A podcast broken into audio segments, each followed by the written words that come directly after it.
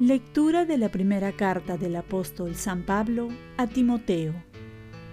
Querido hermano, esto es lo que tienes que enseñar y recomendar. Si alguno enseña otra doctrina, sin atenerse a las sanas palabras de nuestro Señor Jesucristo y a la doctrina que es conforme con la piedad, es un orgulloso y un ignorante que padece la enfermedad de plantear cuestiones inútiles y discutir atendiendo solo a las palabras. Esto provoca envidias, polémicas, blasfemias, sospechas maliciosas, controversias interminables de hombres corrompidos en la mente y privados de la verdad, que piensan que la piedad es un medio de lucro. Es verdad que la piedad es una ganancia, cuando uno se contenta con poco, pero nada hemos traído al mundo como tampoco podemos llevarnos nada de él. Teniendo que comer y que vestir, eso nos basta.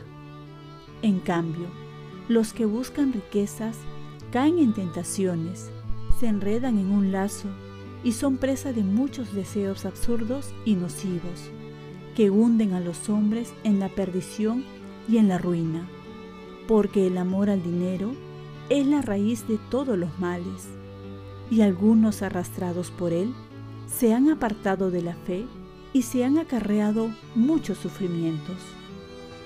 Tú, en cambio, hombre de Dios, huye de todo esto. Practica la justicia, la piedad, la fe, el amor, la paciencia, la mansedumbre. Pelea el buen combate de la fe. Conquista la vida eterna a la que fuiste llamado y de la que hiciste solemne profesión ante muchos testigos. Palabra de Dios.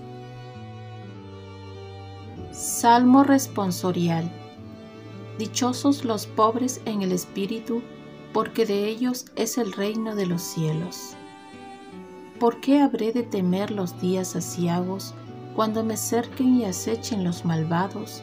que confían en su opulencia y se jactan de sus inmensas riquezas, si nadie puede salvarse ni dar a Dios un rescate? Dichosos los pobres en el espíritu, porque de ellos es el reino de los cielos. Es tan caro el rescate de la vida que nunca les bastará para vivir perpetuamente sin bajar a la fosa. Dichosos los pobres en el espíritu, porque de ellos es el reino de los cielos. No te preocupes si se enriquece un hombre y aumenta el fasto de su casa. Cuando muera no se llevará nada, su fasto no bajará con él. Dichosos los pobres en el espíritu, porque de ellos es el reino de los cielos. Aunque en vida se felicitaba, ponderan lo bien que lo pasas irá a reunirse con sus antepasados, que no verán nunca la luz. Dichosos los pobres en el espíritu, porque de ellos es el reino de los cielos. Lectura del Santo Evangelio según San Lucas. En aquel tiempo, Jesús iba caminando de ciudad en ciudad y de pueblo en pueblo predicando el Evangelio del reino de Dios lo acompañaban los doce y algunas mujeres que él había curado de malos espíritus y enfermedades. María, la Magdalena, de la que habían salido siete demonios, Juana, mujer de Cusa, un administrador de Herodes, Susana y otras muchas que le ayudaban con sus bienes. Palabra del Señor. Paz y bien. San Francisco llevaba las llagas en el corazón y Dios las hizo visible en su cuerpo. En el Evangelio vemos a Jesús, que también era acompañado por las mujeres, algo que era inédito. Podríamos decir que Jesús fue un revolucionario al dar lugar a las mujeres en ese tiempo, porque la mujer casada que acompañaba a los profetas era repudiada por su marido y era motivo suficiente para casarse con otra. Jesús rompe todos los esquemas e introduce a las mujeres como discípulas. Ellas también tenían el derecho de estar con Él y conocer a primera mano la buena noticia. Vemos en los evangelios la participación de la mujer en el proyecto de salvación. A veces nos quedamos con la imagen de la primera Eva, cuando pensamos en la mujer y olvidamos a la nueva Eva, la Virgen María. Ellas fueron las primeras portadoras del mensaje de Cristo. Cristo resucitado. Estuvieron a los pies de la cruz cuando los apóstoles, salvo Juan, lo abandonaron. Hicieron un trabajo silencioso pero importante en la misión de Jesús. Y hoy recordamos la impresión de la llaga de San Francisco Asís, fiesta para la familia franciscana. La mañana del día de la exaltación de la Santa Cruz, encontró a Francisco orando de esta manera. Señor, decía con lágrimas en los ojos, dos gracias te ruego que me concedas antes de morir.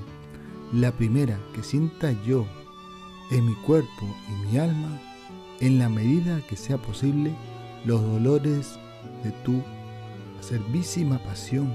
Y la segunda, que sienta en mi corazón aquel amor que te llevó a inmolarte por nosotros.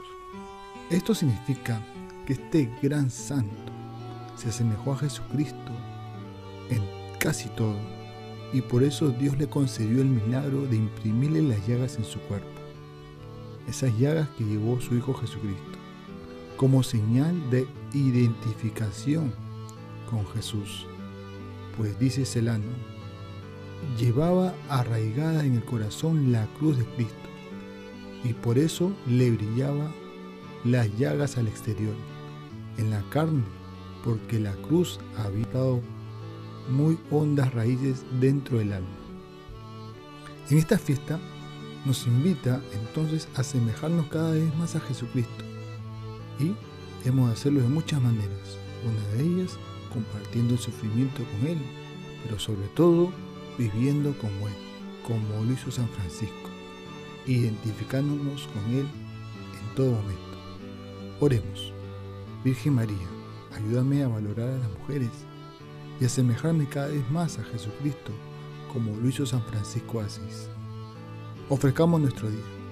Dios Padre nuestro, yo te ofrezco toda mi jornada, en unión con el corazón de tu Hijo Jesucristo, que siga ofreciéndose a ti en la Eucaristía para la salvación del mundo. Que el Espíritu Santo sea mi guía y mi fuerza en este día, para ser testigo de tu amor. Con María, la Madre del Señor y de la Iglesia, te pido por las intenciones del Papa. Con San José Obrero te encomiendo mi trabajo y mis actividades de hoy para que se haga en mí tu voluntad. Y la bendición de Dios Todopoderoso, Padre, Hijo y Espíritu Santo, descienda sobre ti. Cuenta con mis oraciones, y yo cuento con las tuyas, que tengas un santo día acompañado de San Francisco Asís.